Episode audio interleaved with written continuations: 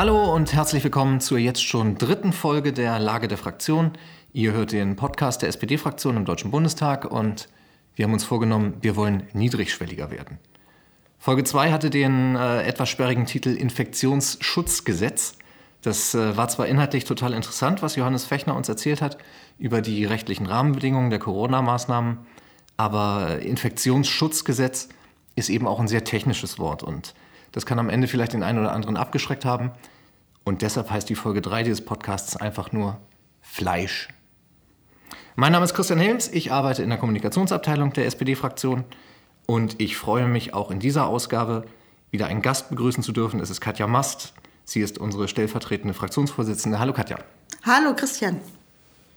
Wir werden gleich noch ganz ausführlich über das Thema dieser Sendung sprechen, also über Fleisch, beziehungsweise eigentlich über das Gesetz, das schon in gut zwei Wochen in Kraft tritt und die Arbeitsbedingungen in der Fleischindustrie grundlegend verändern wird.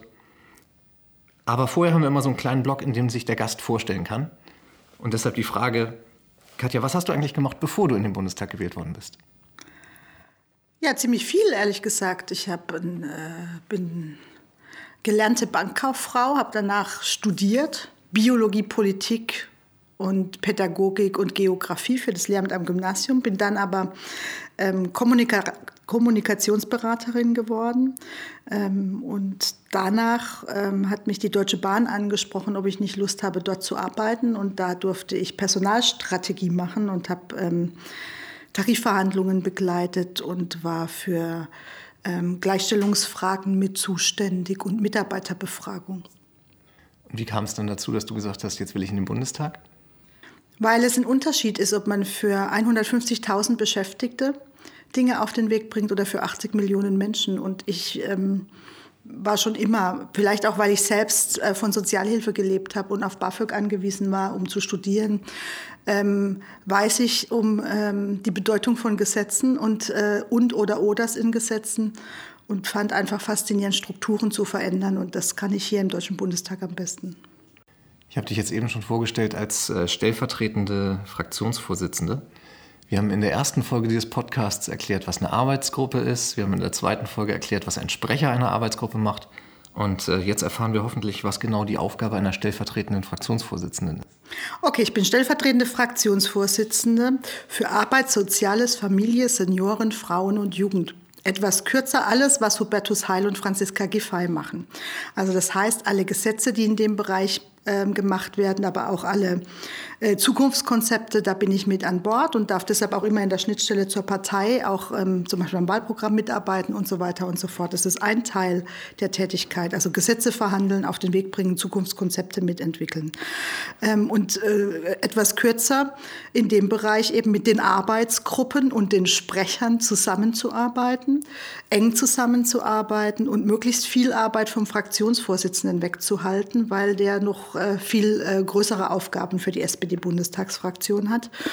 Und das macht mir unheimlich viel Freude, dass ich das ähm, machen darf. Ich habe auch zwei tolle Minister, also mit Franziska Giffey und Hubertus Heil, wo wir richtig äh, Dampf machen und die Union vor uns herjagen und viele Gesetze auf den Weg bringen. Es gibt ja in der Fraktion bei uns äh, mehrere Vizeposten. Und äh, deshalb die Frage, gibt es da eigentlich noch mal eine Hierarchie unter den Fraktionsvizes? Ich weiß, dass ähm, vor ein paar Wochen Rolf mal verhindert war und da hat dann Sören Barthol die Fraktionssitzung geleitet. Warum Sören und nicht du? Äh, Sören deshalb, weil er der dienstälteste stellvertretende Fraktionsvorsitzende ist. Und deshalb ist eigentlich ein guter Brauch, dass der Dienstälteste oder die Dienstälteste das tut. Und da er das schon wesentlich länger ist als ich, hat er das gemacht. Aber sonst seid ihr alle auf einer Hierarchieebene. Ja, wir sind alle auf einer Hierarchieebene. Wir sind ein Kollektiv und wir führen natürlich auch die Fraktion gemeinsam. Also es geht nicht nur darum, dass jeder seinen kleinen Garten beackert, sondern natürlich haben wir auch Entscheidungen zu treffen, die von größerer politischer Relevanz sind und die treffen wir auch kollektiv und gemeinsam. Okay, dann haben wir jetzt wieder was gelernt über die Organisation der SPD-Fraktion und äh, alle Hörerinnen und Hörer möchte ich bitten, sich das gut zu merken. Das wird abgefragt nach Folge 50. Ist alles klausurrelevant. Äh, wir reden jetzt aber mal über das Thema der Sendung, das Arbeitsschutzkontrollgesetz.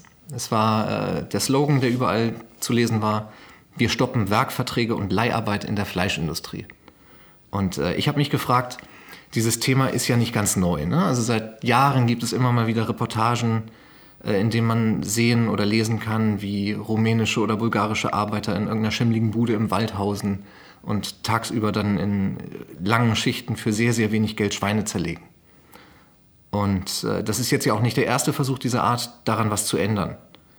Warum hat das dieses Mal geklappt? Was ist diesmal anders gewesen? Na, zuerst mal muss man sich ja noch mal klar machen, warum hat man letztes Mal was geändert und äh, warum ist es jetzt dieses Mal noch fundamentaler und ähm, äh, tiefgreifender. Äh, in der Vergangenheit begonnen mit der Einführung des flächendeckend gesetzlichen Mindestlohns. Das war nämlich der erste Schritt, letztendlich eine allgemeine Lohnuntergrenze einzuführen. Daran hat die SPD zwölf Jahre gearbeitet an der Seite der Gewerkschaften. Das ist ja auch nicht vom Himmel gefallen. Ähm, und das haben wir in der letzten Legislatur verabschiedet. Und im Zuge des Mindestlohns ähm, gab es dann damals einen, einen, großen Artikel in der Zeit, auf den du dich gerade bezogen hast, mit, äh, mit diesen Menschen, die in Erdlöchern gewohnt haben. Das war in Niedersachsen, äh, wo nochmal klar wurde, was, mit, in welcher Form von prekärer Beschäftigung die Menschen da beschäftigt sind. Die hatten kein Geld für eine Wohnung und haben im Winter in Erdlöchern gewohnt. Das muss man sich schon irgendwie nochmal auf der Zunge zergehen lassen. Und dann gab es also 2015 Einführung des Mindestlohns, dann gab es 2017 ähm, schon ein Gesetz, das wir gemeinsam mit dem Koalitionspartner gemacht haben, Andrea Nahles, Karl Schieverling und ich. Karl Schieverling von der Union der Sprecher, ich damals Sprecherin für Arbeit Soziales und Andrea Nahles die Ministerin, wo wir äh, äh, für deutlich härtere Regeln beim Mindestlohn für die Fleischindustrie gearbe äh, dran gearbeitet haben, auch bei der Sozialversicherungspflicht. Da gab es zum Beispiel Messergeld. Also die Beschäftigten haben vom Mindestlohn Messergeld abgezogen bekommen. Also ihre Arbeitsmaterialien sind ihnen direkt abgezogen worden. Solche solche Sachen sind ähm, verboten worden, aber es wurde auch organisiert, dass sie ähm, sozial versichert sind und weiteres. Und immer wieder, ähm, und übrigens Sigmar Gabriel als Wirtschaftsminister hat auch mit der Fleischindustrie eine Selbstverpflichtung abgeschlossen. Und immer wieder mussten wir feststellen, Selbstverpflichtung hin oder her, diese Branche ähm, agiert nur, wenn wir alle Schlupflöcher stopfen die ein Metzger, der um die Ecke arbeitet, gar nicht umgeht. Ja, also bei einem Metzger, bei einem Handwerker, das ist nicht unser Problem, sondern es sind die großen Fleischfabriken. Ähm, und du hast ja vorhin gesagt, es geht heute um das Fleisch. Eigentlich geht es ja mehr um die Wurst. Ja? Ähm, äh, nämlich gibt es die Grillwurst ja oder nein? Und es wird die Grillwurst auch weitergeben mit diesem Gesetz. Das ist mir ganz wichtig. Ähm, sondern wir in dem, mit dem Arbeitsschutzkontrollgesetz beenden wir die Ausbeutung in der Fleischindustrie. Ähm, und zwar sowohl bei den Beschäftigungsbedingungen im in der Fabrik als auch bei der Unterbringung bei den Sammelunterkünften. Du hast ja im, im April schon äh, selbst einen Corona-Ausbruch direkt bei dir im Wahlkreis in einem Schlachthof gehabt, in der Nähe von Pforzheim. Äh, ich kann mich da noch ziemlich gut daran erinnern, wie du danach im, im Bundestag auch ähm, moniert hast, dieses Geschäftsmodell muss endlich enden. Und ich habe mich selbst dabei ertappt, wie ich gedacht habe, ja, das ist jetzt so eine, so eine Sonntagsrede, die ich schon oft gehört habe, aber substanziell verändern wird sich nichts. Deshalb nochmal die Frage, wann war denn für dich konkret der Moment, wo dir wirklich klar war, dieses Mal kommen wir da wirklich ran, dieses Mal kriegen wir, kriegen wir die Branche zu fassen? Also ähm, äh, der Pandemiefall in meinem Wahlkreis bei Müllerfleisch, ähm, Birkenfeld, das ist direkt an der Stadtgrenze zu Pforzheim. Es ging um 400 Infizierte. Und bis Tönnies dann im Mai passiert ist, war das der größte Pandemiefall und bis heute ist es der zweitgrößte nach Tönnies. Also es war nicht, das war nicht irgendwie 10 Infizierte oder so, sondern 400. Das ist schon auch echt irre, ja. Zu einem Zeitpunkt, wo Corona äh, deutlich mehr im Griff war als jetzt. Und ähm, das hat mich deshalb so empört, weil ich bei diesem Unternehmen 2013 schon vor den Werkstoren stand als rumänische Werkverträgler, einfach mit Kind und Kegel aus, äh, nee, äh, nicht aus Rumänien, aus Ungarn, dahin gefahren sind, zwei Autos mit Kind und Kegel und haben gesagt, wir bleiben hier so lange stehen, bis wir unser Geld haben. Da kann ich mich noch gut dran erinnern. Und ähm, denen habe ich immer Pizza vorbeigebracht zum Essen und so mittags und auch äh, äh, unterstützt, dass sie am Schluss auch mit einem Scheck nach Hause gefahren sind. Und das Unternehmen hat sich immer auf die Position bezogen, ja, wir haben aber den Subunternehmer bezahlt, das ist nicht unser Problem, dass die kein Geld haben. Also so, das heißt, ich beschäftige mich schon lange damit. Ähm, äh, so, und jetzt dieses Mal ist es ja so, dass wir durch diese massiven Corona-Infektionszahlen ähm, einen, einen neuen Tiefpunkt hatten. Und diese Corona-Infektionszahlen haben ja nicht nur die Beschäftigten, die erkrankt sind, betroffen. Die Kolleginnen und Kollegen waren in Arbeitsquarantäne. Also auch die, ne, die da gearbeitet haben, die durften nur noch zum Arbeiten in die Fabrik fahren und wieder nach Hause. Aber vor allen Dingen in Gütersloh haben wir ja auch erlebt, dass ein ganzer Landkreis nochmal einen Lockdown hatte. Also das, muss man, das, das hatte ja massive Konsequenzen. Und was ich gespürt habe dieses Mal, ist, dass die Bevölkerung viel stärker Veränderungen auch in der Fleischindustrie eingefordert hat. Und deshalb war für mich im April klar, dass ich sofort agiere. Ich habe eine Unterschriftenliste initiiert und habe mich in das Thema richtig reingeackert, auch zusammen mit dem Landrat und vielen Leuten auch vor Ort. Landratsamt und Gesundheitsamt und so weiter. Äh, und den Gewerkschaften, die darf ich nicht vergessen, die ähm, NGG hat es ganz eng begleitet, also Nahrung, Genuss, Gaststätten. Ähm, aber insbesondere die Empörungswelle in der Bevölkerung, dass sie sagen, mitten in Europa haben wir so schäbige Wohn- und Lebensbedingungen. Das kann nicht sein. Und das meine ich auch immer, wenn ich über das Geschäftsmodell rede. Weil das Geschäftsmodell ist ja darauf ausgelegt, dass man eigentlich kaum eigene Mitarbeiter hat und für befristete Zeit Leute aus Osteuropa, meistens sind sie aus Rumänien oder Bulgarien, wenig, mittlerweile weniger aus Ungarn und Polen, früher war das anders, ähm, äh, anwirbt äh, sie in Sammelunterkünften unterbringt, zu ganz unterschiedlichen, sehr fragwürdigen Bedingungen. Manchmal sind sie auch okay, aber oft fragwürdig. Auch teilweise Modelle, wo Leute sich Matratzen teilen, wenn sie in unterschiedlichen Schichten arbeiten und, und, und. Aber wir da irgendwie nicht Herr und Frau geworden sind aus ganz unterschiedlichen Gründen. Und da hat tatsächlich die große Empörung der Bevölkerung dieses Mal den Ausschlag gegeben, dass wir insbesondere CDU und CSU bewegen konnten, diesen Weg mit uns zu gehen. Und Hubertus Heil hat ja dann damals ähm, Ende Mai im Kabinett, also kurz nachdem Tönnies passiert ist, tatsächlich Ende Mai einen Eckpunktebeschluss im Kabinett herbeigeführt, ähm, auf den ich bis heute stolz bin und den haben wir durchgetragen bis heute. Wie, wie läuft das denn eigentlich ganz praktisch? Also ich meine so die Aufgabenteilung zwischen ähm, Arbeitsministerium, also zwischen Hubertus Heil und äh, Fraktionen, also dir zum Beispiel. Wer, wer verhandelt da mit wem was? Wer schreibt das Gesetz? Wie muss man sich das vorstellen? Wie entsteht so ein Gesetz? Also dieser Fall ist sicher ein bisschen untypisch, aber dennoch äh, zeigt er, wie viel Einfluss Politik hat. Deshalb würde ich es gerne auf diesen Fall beziehen. Ähm, ich habe bereits im April immer wieder mit dem Arbeitsministerium geklärt, wie sind eigentlich die arbeitsschutzrechtlichen Fragen, wie sind die Fragen der Kontrolle, äh, wie kann man eigentlich die Unterkünfte überhaupt kontrollieren. Das war was, was bei mir in der Region ganz wichtig war, ähm, weil es war klar, es hat auch damit zu tun, dass die Leute sehr eng zusammenleben in dieser Corona-Zeit und kaum hygienische Verhältnisse haben. Und ähm, deshalb ging es immer um beides. Und das habe ich ähm, sehr stark mit Hubertus, aber auch mit seinem Staatssekretär Björn Böning ähm, immer wieder reflektiert, ähm, auch mit dem, mit dem ähm, ersten Landesbeamten in meinem Wahlkreis, äh, das ist der Stellvertreter des Landrats, ähm, zusammengebracht, um diese ganzen Details und rechtlichen Fragen zu klären. Und Schritt für Schritt äh, erwuchs daraus, es kamen ja dann immer wieder neue Schlachthöfe dazu. Ne? Also es gibt ja nicht nur Müllerfleisch und Tönnies, sondern ähm, in ganz Deutschland Westfleisch, Danish Crown, also es sind alle betroffen, ähm, Wiesenhof, also überall, ja. Und äh, da, da, da war klar, das kannst du nicht weiterlaufen lassen. Also sowohl der öffentliche Druck, aber auch, auch zu sehen, dass die Würde und der Wert von Arbeit jeden Tag mit Füßen getreten wird. Und das sind die täglichen ähm, Arbeitszeitüberschreitungen ein, ein, ein nettes Detail. Ja, also so, äh, also dass man nicht nur acht Stunden, sondern vielleicht 14 oder 16 Stunden arbeitet.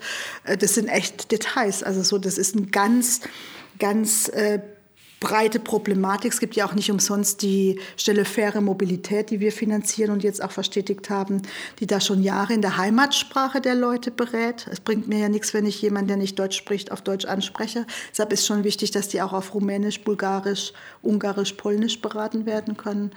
Ähm, äh, und ja, das war halt eben dieses Mal anders und da, dann ist daraus entstanden letztendlich so eine Haltung, wie können wir da dran? Und auch mit den mit der rumänischen Regierung und dem Botschafter eng zusammengearbeitet. Und dann gab es so einen Zehn-Punkte-Plan und ein Punkt von den zehn Punkten war das Verbot von Leiharbeit und Werkverträgen im Kernbereich der Produktion. Ähm, in, einfach in der Haltung, dass ein Unternehmen, dessen Geschäftsziel das äh, Schlachten, Zerlegen und Verarbeiten von Tieren ist, nicht in diesem Kernbereich ohne eigene Mitarbeiter arbeiten kann und Mitarbeiterinnen. Und äh, wir haben immer wieder, also auch ich, wenn ich mit den Unternehmen gesprochen habe, das habe ich natürlich auch getan, ähm, ja, ist doch alles legal, ne, ist alles so in Ordnung. Nee, es ist nicht in Ordnung, weil es äh, kein gemeinwohlorientiertes Geschäftsmodell ist. Und deshalb haben wir die Kraft entfaltet, auch durch ähm, Kurshalten in der SPD, ähm, tatsächlich das jetzt hinzubekommen, was im Deutschen Bundestag diese Woche verabschiedet wurde. Und wenn du sagst, der, der Druck und der Rückhalt aus der Bevölkerung war äh, so früh dann auch zu spüren, dass man das Gefühl hatte, das geht durch. Was waren denn noch die Knackpunkte, die man mit den äh, KollegInnen von der Union wirklich klären musste? Na, die Union hat, ist ja auch sehr selbstbewusst aufgetreten in, äh, bei dem Thema. Sie hat ähm, von Anfang an artikuliert, äh, wir müssen Werkverträge verbieten, aber sie hat immer vergessen zu sagen, auch die Leiharbeit. Und das war dann am Schluss auch der Konflikt, also der wichtigste Konflikt, ne? nämlich ähm, äh, wollen wir tatsächlich äh, die Leiharbeit auch mit, mit verbieten. Und da, da gibt es Gründe dafür, warum die die Position hatten und warum wir eine andere hatten. Leiharbeit ähm, wäre das neue Scheunentor gewesen, um wieder in so ein befristetes Geschäftsmodell zu gehen und nicht verantwortlich zu sein für die Beschäftigten. Und das eben in, in, in, einem, in den Fleischfabriken, die uns immer wieder als Politik gezeigt haben, nee, was wir mit euch verabreden, interessiert uns eigentlich im Kern doch nicht. Und deshalb war für uns klar, wir wollen kein weiteres Scheunentor öffnen und haben da dann ähm, ziemlich lange sehr hart Kurs gehalten und auch klug sowohl äh, mit Hubertus Heil als auch mit Rolf Mützenich auch agiert.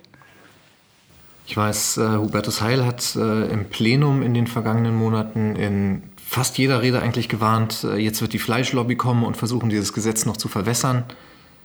Wie läuft denn sowas eigentlich konkret ab? Ich meine, wie soll man sich das vorstellen? Kommt da der, Fleisch, der Fleischfabrikant auf dich zu und sagt, Frau Mast, das kostet jetzt aber Arbeitsplätze und ich muss ins Ausland abwandern? Wie, wie wird da konkret wirklich dann nochmal versucht, Einfluss zu nehmen? Also ich finde, dass der Fleischfabrikant auf Abgeordnete zukommt und mit denen redet über seine Situation, legitim und normal. Die Frage ist ja, nehme ich mir dessen Haltung an oder nicht? Also, das, äh, also ich finde, mit Betroffenen zu reden ist Teil meines Jobs, auch wenn ich die Haltung nicht teile. Also das äh, finde ich ist völlig okay. Nee, ich glaube, äh, wenn man von Fleischlobby spricht, geht es vielleicht in manchen Wahlkreisen, wo dann mehrere Schlachthöfe und Schlachtfabriken sind, sicher auch die Massivität. Aber es gibt ja auch entsprechende Verbände, die ähm, auch schon, ähm, nachdem die Union blockiert, ganz lange blockiert hat, das Gesetz zu verabschieden, was wir jetzt endlich hingekriegt haben. Zum 1. Januar tritt es in Kraft. Das war verabredet. Insofern ist alles ähm, im Zeitplan, aber es war schon ein harter Prozess. Ähm, äh, hat die Fleischindustrie mit ihren Lobbyverbänden, glaube ich, sehr großen Einfluss versucht zu nehmen. Mir haben die allerdings nur Briefe geschrieben. Also bei mir haben die nicht gefragt, ob sie einen Termin kriegen. Wahrscheinlich wussten sie auch, dass sie nicht so viel Gehör finden.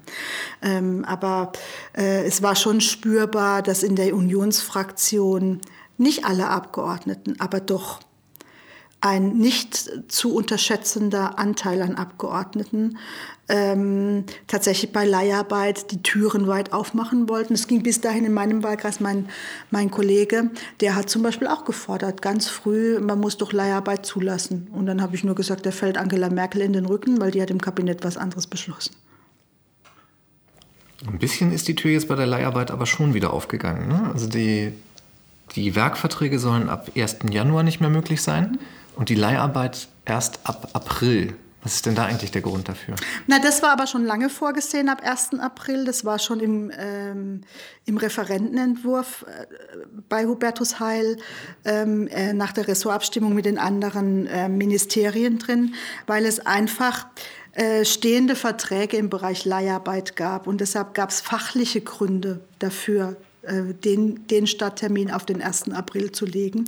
Aber das ist ja, das sind vier Monate. Die äh, Zeitspanne ist überschaubar. Da wird sich jetzt kein neuer Industriezweig in den vier Monaten bilden um dann quasi die ganzen Werkverträglein Leiharbeiter umzumodeln. Das wird nicht stattfinden. Und ähm, insofern ist es fachlich vertretbar und ähm, ist ja nicht umsonst so, dass auch die Opposition im Deutschen Bundestag zugestimmt hat. Das ist ja nicht nur, so, also nicht die ganze übrigens, das ist dann auch nochmal bekanntes Detail, wer nicht, sage ich gleich. Ähm, es haben aber nicht nur CDU, CSU und SPD zugestimmt. äh, sondern es haben auch die Linken und die Grünen zugestimmt. Nicht zugestimmt haben FDP und AfD. Also sie haben abgelehnt. Nicht nur nicht enthalten, sondern abgelehnt beide. Ist das eigentlich ein, äh, ein besonderes Gefühl, wenn zumindest Teile der Opposition mit dafür stimmen? Also bestätigt dich das dann noch sehr darin, alles richtig zu machen? Oder? Ja, also es ist eine Bestätigung der äh, Oppositionsparteien und es zeigt auch, dass zumindest bei äh, Linken und Grünen der Grundwert, äh, dass man äh, so schäbige Geschäftsmodelle ähm, unterbinden muss. Und zwar nachdem man mehrfach hinter die Fichte geführt worden ist, eben auch, auch als Parlament geschlossen. Ähm, das zeigt es. Und es zeigt auch, dass äh, Hubertus Heil und die SPD-Bundestagsfraktion da, Fraktion da einen Spitzenjob gemacht haben. Wir haben jetzt eben schon über die Leiharbeit gesprochen. Es gibt ja noch eine Ausnahme. Also, wenn ich es richtig verstanden habe, kann unter bestimmten Bedingungen in den nächsten drei Jahren ja doch noch Leiharbeit in äh, Fleischfabriken legal sein. Mhm. Was sind das für Bedingungen und äh, was ist das für eine, für eine Öffnungsklausel? Das ist keine Öffnungsklausel, weil eine Öffnungsklausel würde ja heißen, es ist immer, sondern es ist für drei Jahre. Im Kern ist es eine Klausel, die dafür sorgt, dass in der Fleischindustrie mehr Tarifverträge gibt und macht das Gesetz sogar noch besser. Das sage ich jetzt mal zuerst mal. Das ist eine mutige These, das weiß ich, aber ich halte sie aufrecht. Weil wir haben ja da eine Struktur, die in der Regel nicht tarifgebunden ist. Wenige Mitarbeiter brauchen auch keine Tarifverträge und so weiter. Wir sorgen ja jetzt mit dem Gesetz dafür, dass alle Mitarbeiter, die da arbeiten, auch einen direkten Arbeitsvertrag mit dem Inhaber haben müssen. Deshalb, das bedeutet ja Verbot von Werkverträgen und Leiharbeit. Die Arbeit muss ja weiter gemacht werden. Also haben die jetzt einen direkten Arbeitsvertrag. Und damit ist die Verantwortlichkeit des Unternehmens auch viel klarer zugeordnet. Ja, der kann immer sagen, ist doch alles okay. Der, der, Vermieter von der Sammelunterkunft bin ich ja gar nicht, jemand anders und so. Nee, es ist direkt dazu geordnet. Das, dem, dem Gedanken folgt das ganze Gesetz. Plus mehr Kontrollen, ähm, auch in den Unterkünften. Also ich sage jetzt mal, das sind so die, die, die großen Leitplanken. Und äh, was wir jetzt vereinbart haben, ist, ähm, wir haben ja immer gesagt, Verbot von Leiharbeit und Werkverträgen im Kernbereich äh, der Fleischindustrie. Nur Industrie, nicht Handwerk, wichtig. Das sind diese 49 Beschäftigten. Das ist was anderes, genau. Mhm. Sag gleich noch mal, können wir gerne aufs Handwerk okay. nochmal eingehen. Aber was heißt Kernbereich? Das heißt schlachten, zerlegen und verarbeiten. Werkverträge sind in allen drei Bereichen untersagt. Leiharbeit im Grunde nach auch überall, außer beim Verarbeiten, also auch beim Schlachten und Zerlegen Leiharbeit keinerlei Möglichkeit nur beim Verarbeiten, das heißt beim Verpacken und so weiter. Abpacken, auch supermarktgerechtes Abpacken. Ne? Wenn, wenn man im Supermarkt irgendwie abgepacktes Fleisch kauft, das ist das, was die dann machen. Dort ist es möglich im Rahmen eines Tarifvertrags. Nicht in Anlehnung an einen Tarifvertrag oder dass man so eine OT, also nicht tarifliche Mitgliedschaft in einem Arbeitgeberverband hat. Nein, man muss den Tarifvertrag haben. Und keine Gewerkschaft es fehlt mir jegliche Fantasie, dass die NGG, also eine Gewerkschaft des Deutschen Gewerkschaftsbunds, einen Tarifvertrag nur zu 8% Leiharbeit im Verarbeiten der Fleischindustrie abschließt. Die wird natürlich einen Entgelttarifvertrag abschließen, wo es auch um Altersvorsorge und mehr Urlaub und mehr Zulagen äh, im Schichtbetrieb und so weiter geht. Und erst wenn man das hat, kann man quasi dieses Fenster nutzen. 8% gleiches Geld für gleiche Arbeit und gleiche Vertragsbedingungen ab dem ersten Tag. Das ist bei anderer Leiharbeit nach neun Monaten. Mhm. Ja, nur damit wir wissen, das ist ein großer Unterschied. Die Leiharbeitnehmerinnen und Arbeitnehmer müssen vom ersten Tag an beim Zoll gemeldet sein. Und es geht dann eben 8 Prozent quasi von dem ähm, Arbeitsvolumen in dem Bereich, aber nur in dem Bereich. Und deshalb ähm, wird es perspektivisch die Tarifbindung, die Mitbestimmung und die Betriebsrätinnen und Betriebsräte stärken. Und deshalb sage ich, das Gesetz ist noch besser geworden. Okay. Die, aber du hast noch mal zur Handwerkerregelung gerade kurz Genau, gefragt. die Betriebsgröße war dann ja auch eine Stellschraube. Ja, wie grob, was, was ist Handwerk? Zum ersten Mal definieren wir in dem Gesetz, was Handwerk ist. Also jenseits der Handwerkskammer natürlich. Und also gesetzlich. Und wir haben gesagt, das sind äh, 49 äh, Beschäftigte ist so die Größe, wo wir sagen, ähm, das ist Handwerk. Und das, damit sind aber nicht, äh, ist nicht das Arbeitszeitvolumen gemeint, sondern tatsächlich die Köpfe. Also ob der Kopf halbtags arbeitet oder drei Stunden oder acht Stunden, ist irrelevant für diese Betrachtung. Und dann sind viele Handwerker auf uns zugekommen und haben gesagt, also also Handwerk ist halt heute auch nicht nur eine Filiale, sondern kann auch mal zwei, drei, vier Filialen sein. Und dann kommt man mit Halbtagsverkaufspersonal und Azubis und so weiter doch relativ schnell auf 49 Leute. Und in den Fleischfabriken gehen wir ja gar nicht in den Verkauf, sondern gehen nur in die Produktion des Fleischs. Und deshalb haben wir jetzt äh, das Gesetz noch mal besser gemacht, indem wir definiert haben, dass das Verkaufspersonal und die Auszubildenden im Verkauf bei den 49 Köpfen nicht mitgerechnet werden. Das ist das, was wir jetzt noch gemacht haben. Das halte ich für richtig.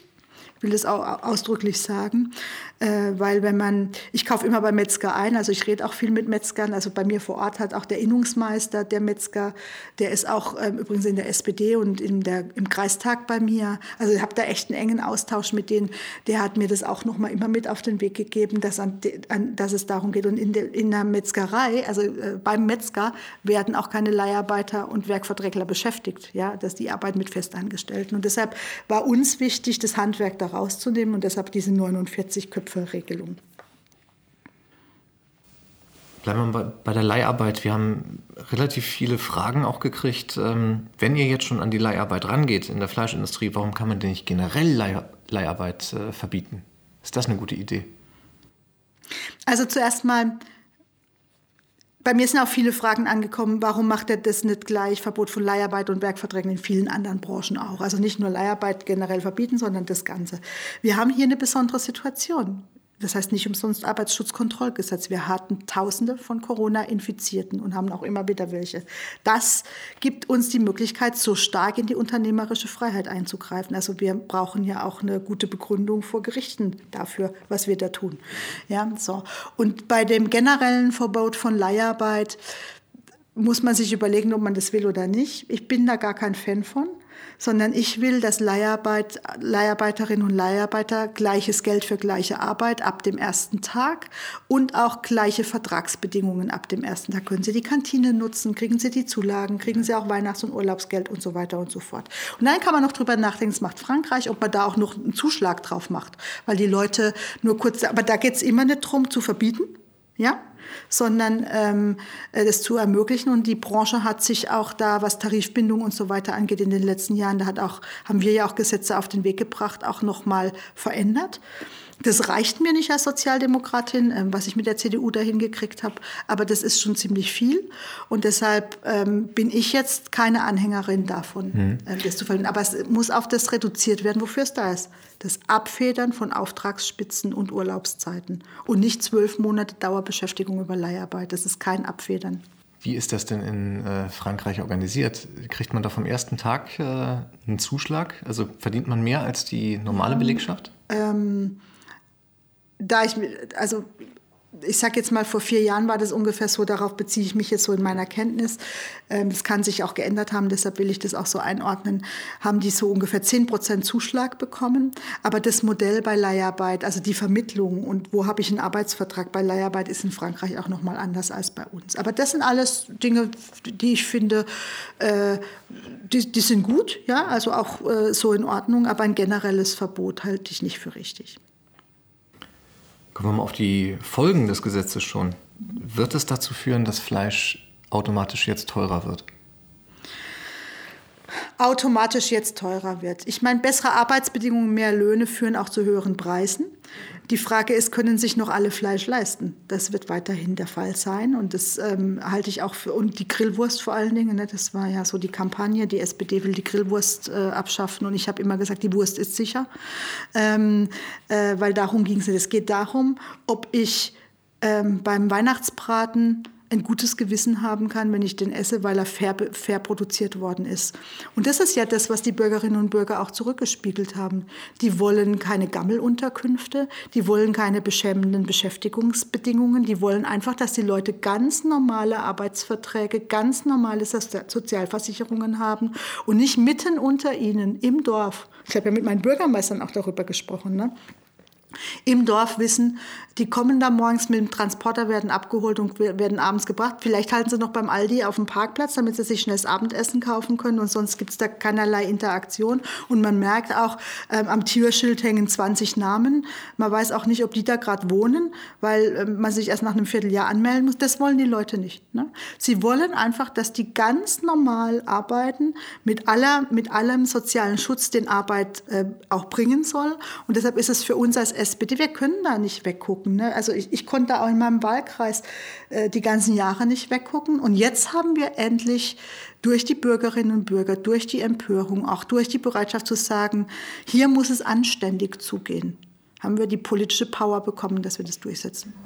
Du hast es gerade schon angesprochen. Das wurde ja zumindest im, im Herbst in vielen Schlagzeilen so als Kulturkampf äh, hoch. Die SPD macht die deutsche Grillwurst kaputt. Nervt dich sowas oder gehört das einfach auch dazu, wenn man so ein Gesetz auf den Weg bringt? Also mich nervt es deshalb, weil es natürlich politische Instrumentalisierung von emotionalen Themen ist. Das finde ich immer irgendwie, muss man wissen, ob man das will oder nicht. Aber ähm, nochmal, äh, die Grillwurst stand zu keinem Zeitpunkt in Frage. Ich wiederhole das immer wieder, weil die Botschaft ja auch äh, immer wieder auch gesendet worden ist. Sondern da ging es darum, die Leute, die das gemacht haben, die wollten alle das Scheunentor von Leiharbeit aufmachen. Da, nur darum ging es, weil sie behauptet haben, in der sogenannten Grillsaison brauche ich mehr Arbeit und deshalb ist Leiharbeit die richtige Antwort. Es gibt aber auch noch ganz andere Antworten darauf. Man kann mit Sachgrund befristen, man kann mit Arbeitszeitkonten arbeiten. Über die, mit, über die Möglichkeiten ist gar nicht gesprochen worden, weil es ging darum, es ging nicht um, äh, darum, es ging ausschließlich darum, dass wir das Verbot von Leiharbeit nicht durchsetzen. Deshalb ist diese Kampagne gefahren worden. Und ich bin wirklich froh, dass wir als SPD da cool geblieben sind klar geblieben sind. Und ähm, es war auch tatsächlich ein Fest mit Hubertus Heil am Schluss, das zu verhandeln, also mit unseren Konterparts in der Unionsfraktion, auch das Vertrauen in der Bundestagsfraktion zu haben, dass die das schon gut machen. Auch Rolf Mützenich hat uns da unheimlich unterstützt, bis hin zu den Parteivorsitzenden, die wussten, wenn Hubertus Heil und Katja Mastes am Schluss für uns verhandeln, dann kommt da was Gutes bei raus. Ja? Und das äh, ist auch schön, da so getragen zu werden, weil hier ist alles Teamsport.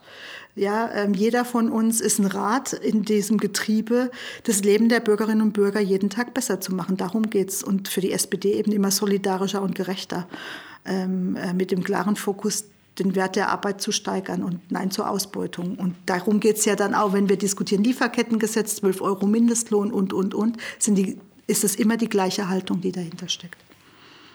Das ist noch ein schönes Ende. Ich würde sagen, dann haben wir über das Arbeitsschutzkontrollgesetz auch ausreichend geredet. Und noch was Buntes zum Schluss. Wie feierst du in diesem Jahr Weihnachten, Katja? genauso ruhig wie die äh, Jahre davor. Allerdings, ähm, wir, wir feiern das immer im kleinen Kreis. Ich freue mich auf äh, zwei neue Brettspiele mit meinen zwei Kindern und meinem Mann.